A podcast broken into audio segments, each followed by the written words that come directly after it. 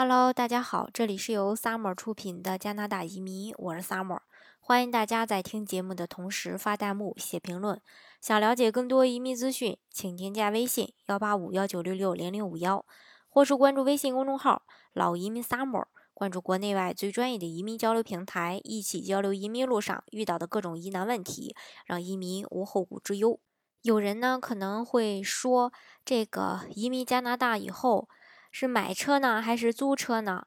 其实啊，在加拿大，不管是买车还是租车，都是非常方便的。因为这个几乎任何事情呢，它也都会需要的这个驾照。所以今天呢，我就给大家来聊聊这个话题，就是租车的好处和坏处，以及对比买车的买车情况的一个分析。第一呢，先给大家说一下租车的好处。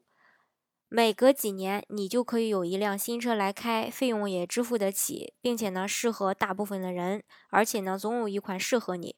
比如在首付六千五百元后，每月付款八百五十元，连续的三年，一辆两千元款的这个丰田佳美 XLE 豪华版就可以归你所有。同样呢，你也可以每月花八百五十元租一辆豪华车，比如这个凌志 ES 三零零。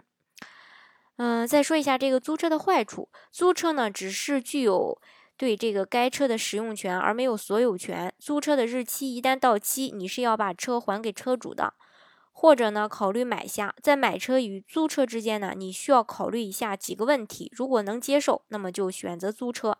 第一，就是说租车适合你吗？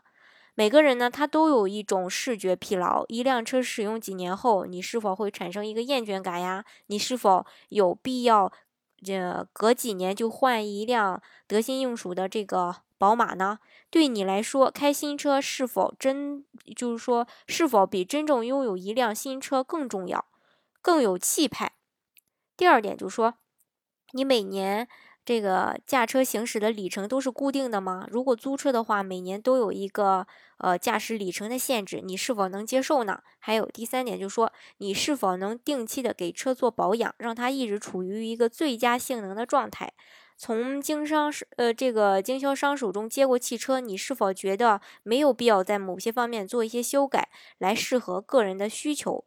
如果对我上面说的这这几个问题你没有异议的话，那么呢，你租车会更适合你。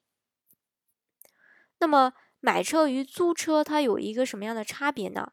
首先，一旦买下喜欢的车，就可以做车的真正的主人，想怎么开就怎么开，不必担心里程的限制，也可以根据个人的喜好随意的改装。买车呢，通常需要首付，而且是现金支付。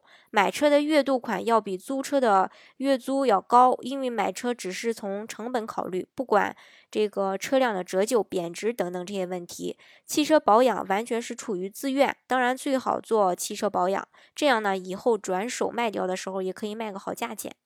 第二点就是说，再来看看这个租车，同样的车，租车的这个月租金比买车的。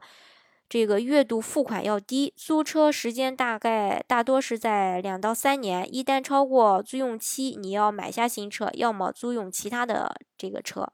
对某些人而言呢，呃，租赁呢它是无止境的，总是在不停的循环。结束了这一轮的租赁，马上又要进入下一轮的租赁，除非你将你呃将这个你租的这个车买下。租车有里程的限制，通常一年是两万五千公里。如果是里程超额的话呢，通常需要额外的付款。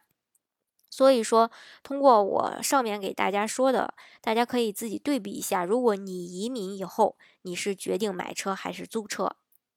好，今天呢就给大家呃分享这么多。如果大家想具体的了解加拿大的，呃，移民政策的话呢，欢迎大家添加我的微信幺八五幺九六六零零五幺，或是关注微信公众号“老移民 summer”，关注国内外最专业的移民交流平台，一起交流移民路上遇到的各种疑难问题，让移民无后顾之忧。